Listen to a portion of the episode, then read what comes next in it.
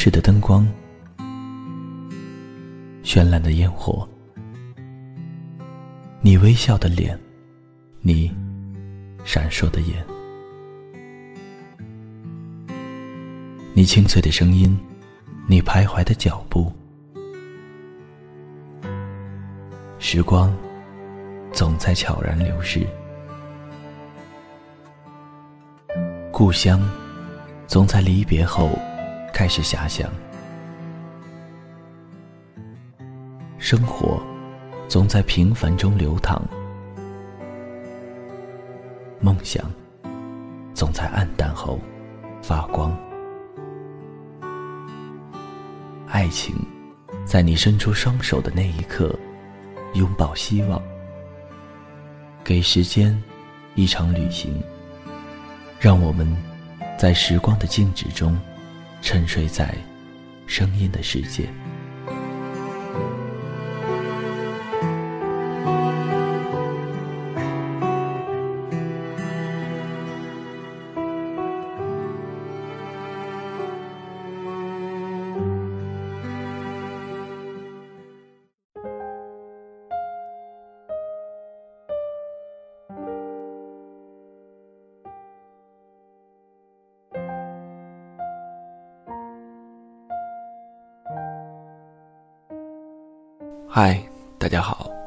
这里是荔枝 FM 二一三九五，给时间一场旅行，我是金德顺。本期节目要分享给大家的文章是《一个人的坏天气》。我不喜欢住在日本，住在日本是很寂寞的。今年快到夏天的时候，收到国外来的包裹，打开才发现。是我住在日本时的衣物。去年因工作住在京都，回国的时候想着很快就要回去，东西都没有带走。后来却因为各种事情，又一直不想再去，于是托友人把衣物打包，包裹在海上漂了几个月后，才到了我的手里。寄回来的这箱衣服。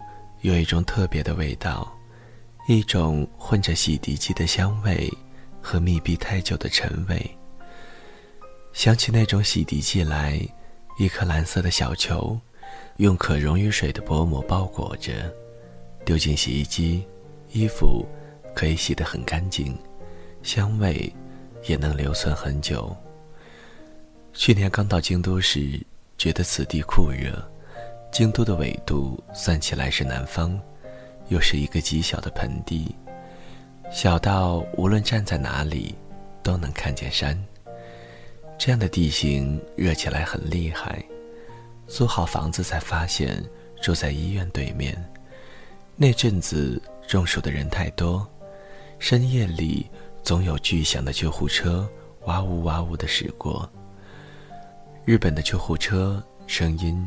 实在太大了，大的有一次将我吵醒，忽然从床上跳下来，以为地震了。住在日本对我来说算是很新奇的事，我总是好奇地发现各类东西，比如洗衣球，还有一种静电拖把，用一张湿纸巾做抹布，擦上一遍后就直接扔掉。日本环境好。灰尘少，每日擦一擦，不用洗抹布，很方便。日本人虽以节俭著称，但在拖把这件事上并不在意。还有很多奇怪又方便的设计。浴室的地漏总是堆积头发，也很容易堵塞水管。日本人设计了地漏纸贴，一张圆形的贴纸粘上去。既不影响水流，又能把头发阻隔。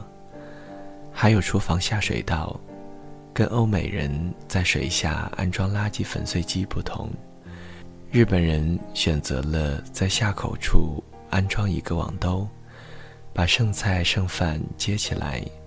这些设计都很好，前提是人必须勤快更换。与欧美人一劳永逸的方式不同。他们的注重简便，成本低廉，但对费力并不在意。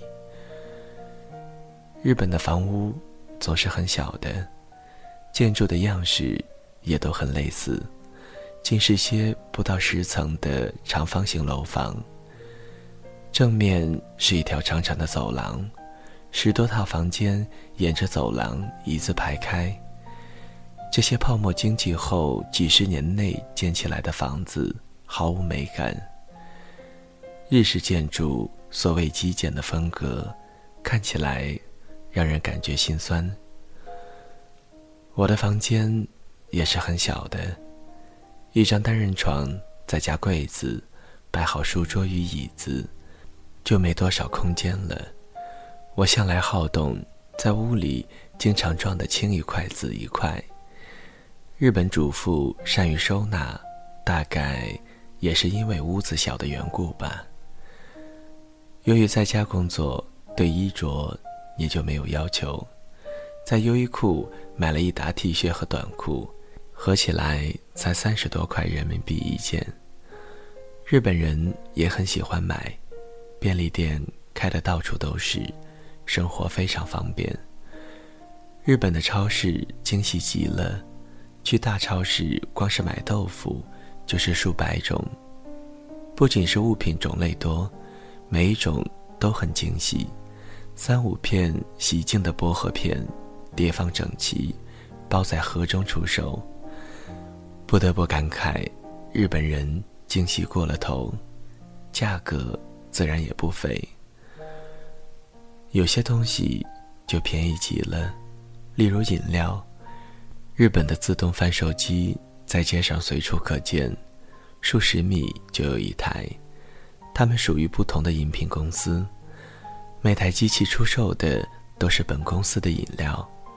商业的自由竞争带来便利，也培养了消费者的习惯。日本人喜欢喝饮料，饮料不比纯水贵多少，喝纯水的时候不多。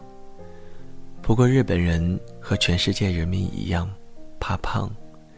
各大饮品公司又开辟了新战场，无糖、低糖饮料、果汁、蔬菜汁，包装的天然而有野趣，极力让人相信这是健康的。日本商品市场竞争激烈，简直到了残酷的地步。又因大部分日常消费品由女性来做消费决策。各类厂家在包装和产品样式上各类卖萌。住在日本久了，会觉得这是一个举国卖萌之地，就连卖一枚西瓜，瓜农也要签上自己的名字，写上几句保证质量或种瓜已久的话语。按照日本人的收入，这些日常消耗品并不算太贵。普通日本人月入一万人民币并非难事，打两份零工即可。大多数刚工作的毕业生也可以领到这个数额。虽然总听说日本经济停滞，但此地商品丰富，人们的生活并不困顿。虽然日本政府并不鼓励进口，关税也不低，但比之中国，还是便宜太多。所以日本人并不需要代购，只是这里确实缺乏某种活力，所有人都按部就班的生活。我有个同事远在日本大企业上班，初入职场，发现这间企业每个月都让员工给自己评分，他自觉干劲十足，打八十分，结果被上级谈话，问前辈们。都给自己打五十分，你怎么可以打这么高呢？这一次就算了，下一次还是从三十分打起吧。他一时语塞。日本企业的等级制度分明，按工作年限升职，只要不出岔子，基本可以做到退休。工资靠基本年龄就能推算出来，这对于年轻人来说实在苦闷。同时离开了这间企业，这在日本职场也是罕事。酷热过后，正是七月中旬，本来打算参加纸鸢祭，这是日本最大的天神祭祀，已经举行了上千年。到了这段时间，人们都会穿着传统服饰上街游玩，观看神教。不巧的是，那几天突然来了台风，而后又有暴雨，甚至有山体滑坡的危险。日本人对应对天灾训练有素，我与同事都收到市政府的讯息：如果感觉可能遇到危险，请到家附近的小学躲避。所幸那场暴雨并没有造成灾难，只是纸鸢祭却取消了几场，剩下的我也没能赶上。京都的高楼很少，住宅大多都是十层左右，因为楼层都低矮，天空就显得很美。暴雨时期，京都天色一片铅灰，倒没有觉得有何特别。几日后放晴，天又热起来。我的房间朝东，落地窗外是延绵的低矮住宅，最远处是山。每天我会看一会儿云，白天是大朵大朵的白云，傍晚是铺天盖地的火烧云，美得让人沉默。偶尔出门与日本人谈工作，总是搭乘电车。日本公共交通非常方便，算好时间出门，可以准点到分，没有迟到的风险。在上班高峰期里，电车里尽是男性上班族，他们着装几乎一样。奇怪的是，日本很少能见到胖子，他们似乎没有中年发福的困扰。如果有胖子，那必然是极端的胖。必定要超过两百斤。与日本人谈工作，鞠躬是免不了的。每次道别都要深吸一口长气。日本人一定会把客人送到电梯口，然后鞠躬。电梯里的人也要回礼。可气的是，日本电梯普遍狭窄，门又装有自动感应，如果鞠躬被探头感应到。门就不会关上，这样半开半合间，人总要鞠躬十几次。好不容易等电梯门合上，里外的人都已晕头转向。日本人虽然勤恳，上班不会玩手机，也不会闲聊，但他们的工作效率极低。在日语中，有确定权的领导被称为担当，普通的职员。虽然一刻不闲，但不愿意承担责任，所有事情都要等担当来决定，办事颇为费劲。日本人遵守规定的刻板劲到了可爱的程度。有一次去吃饭，看到有烤鸡翅，一盘两只，我们三个人想点一份半，跟店员说了很久，也被拒绝了，一份。就是一份，绝不卖半份。这种极端的遵守规则，保证社会有序且高速的运转，破坏秩序付出的代价就大。有一次我傍晚散步，忘记看红绿灯，在红灯时过了马路，结果两边都有车飞快地驶过，我猛然侧身，才没有被车撞。日本很少有人闯红灯。司机默认不存在这种状况，于是把车开得飞快。但万一有人闯红灯，被撞死的几率很高。回想起第一次到日本的时候，那还是几年前的冬天，我去了京都南禅寺，突然遇上漫天大雪，鹅毛一样洒而下，又幸好遇到有人在寺中举办婚礼，新娘着一身白无垢。雪白的脸上是鲜艳的红唇，新郎穿传统服装，几部黑色的礼宾车缓缓驶入，穿着和服的亲友们下车，他们结伴款款走在雪里，走向那对新人，真是美极了。但住了京都久了，各类寺庙去得多，也觉得乏味起来，宁愿骑着车在普通的大街小巷上乱窜。只有一次，一间不知名的神社，却让人震惊了许久。我租住的房子在市中心，楼下是一间便利店，我时常下去买饮料。有天晚上，我去便利店，发现想买的那一款饮料卖光了，于是就走去斜对面的药妆店去买。我来过这间药妆店很多次，大多时候都是在白天，没注意到隔壁有一间很小的神社。那天晚上，神社门口的两排灯笼亮了起来，门口参天的两棵大树投下黑影。灯笼显得很亮。我走到旁边看了看，这间神社真小啊，大概占地不到一百平方米。院子里的神龛中供着神，靠里有间小屋子，里面大概是有人在合唱。我站在院子里看了一会儿，发现这间神社似乎已经在这里几百年了。那一瞬间。我觉得很感动，或许是那种屋内合唱的声音，又或许是灯笼的光与明亮的药妆店比起来太过微弱。我似乎感到了某种神圣。它与京都最负盛名的寺庙神社的庄严而宏大都不同，这里是一种日常的神圣。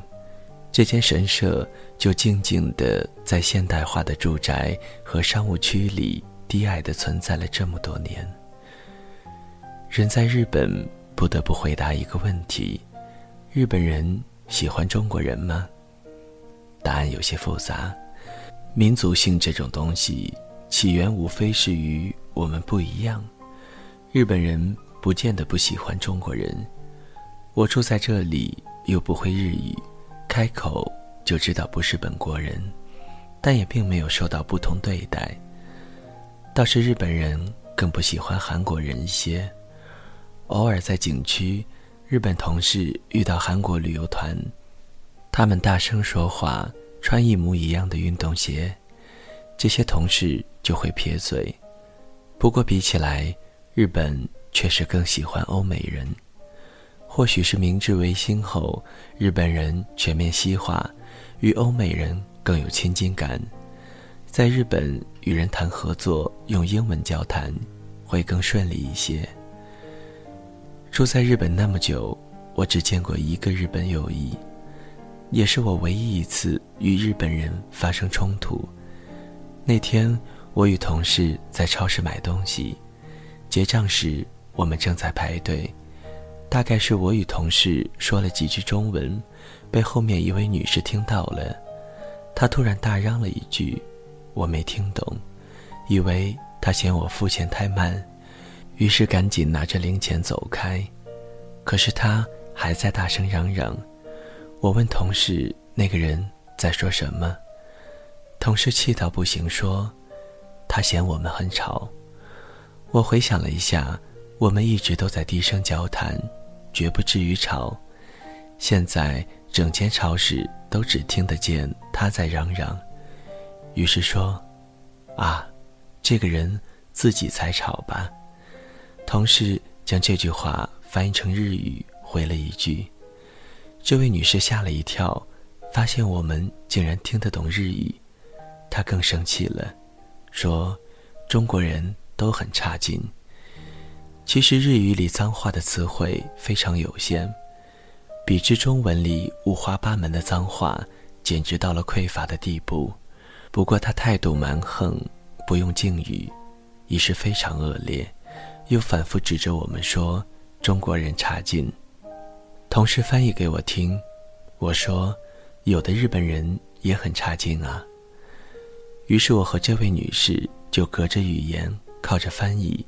在超市里吵了一架，收银的店员已走得远远的，躲在货架后。这也是日本人的个性，谨小慎微，不惹是非。他们经常道歉，但并不觉得有所愧疚，只是礼貌而已。但眼前这一位连基本的礼貌都没有了。吵到后来，他也发现并非我们的对手，于是气冲冲地提着两瓶酒走掉了。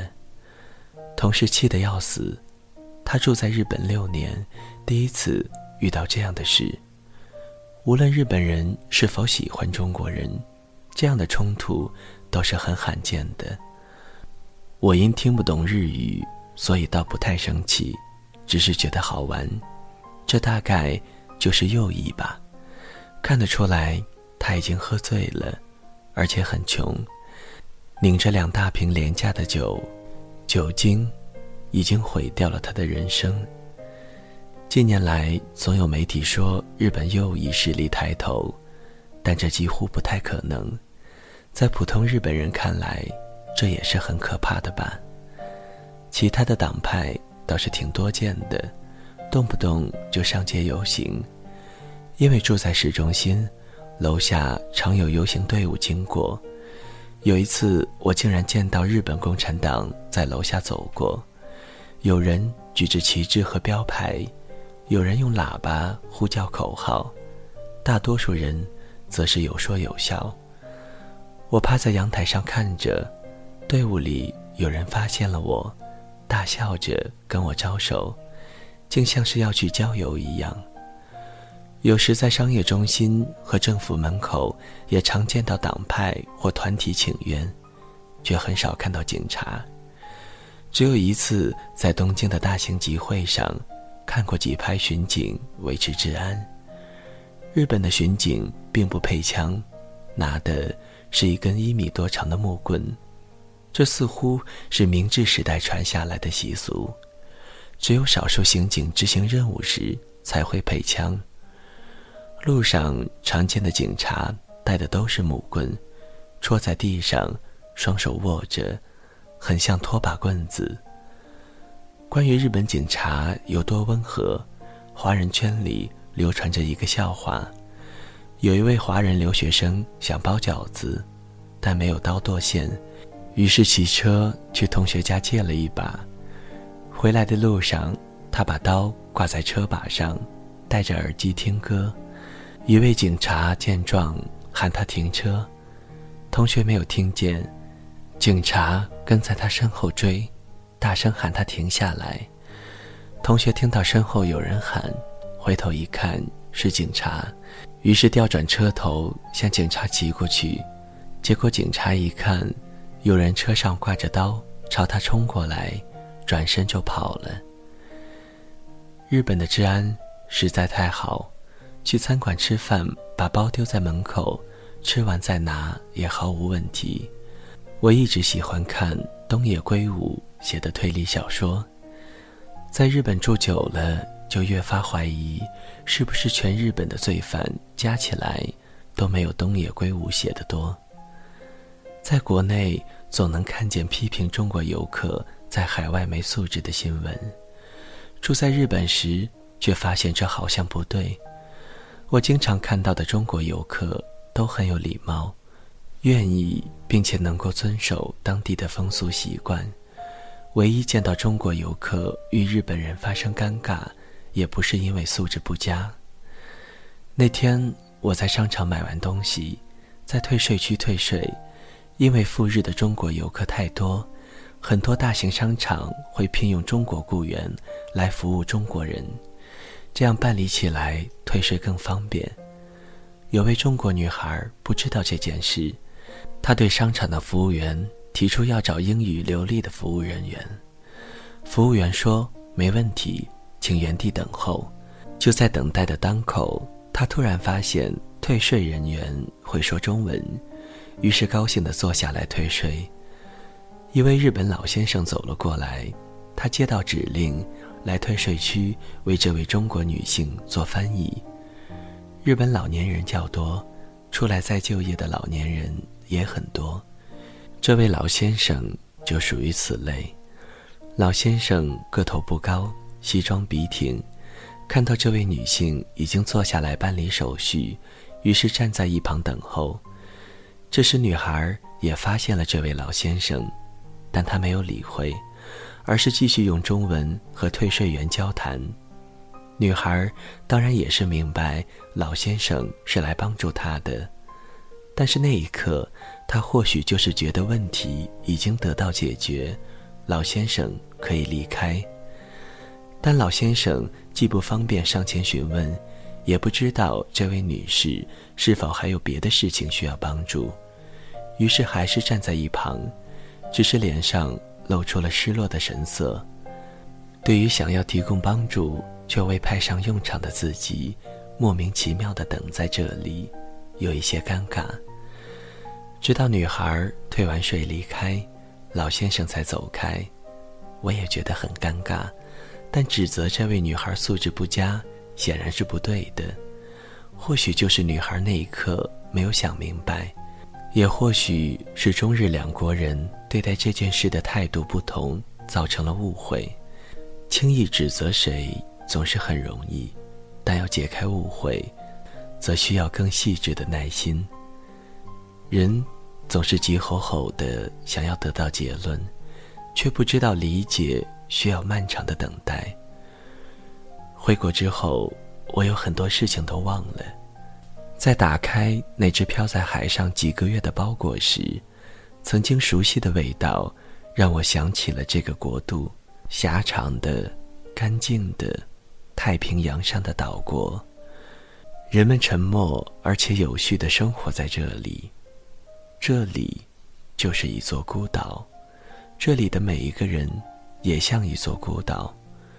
每当我回想起来，只记得疾驰而过的洁白电车，低头匆忙走过的人群，人们穿着都好类似。我也不知道他们要去往什么地方。住在这里的日子里，印象深刻，似乎只有所遇到的坏天气，还有只属于我一个人的寂寞。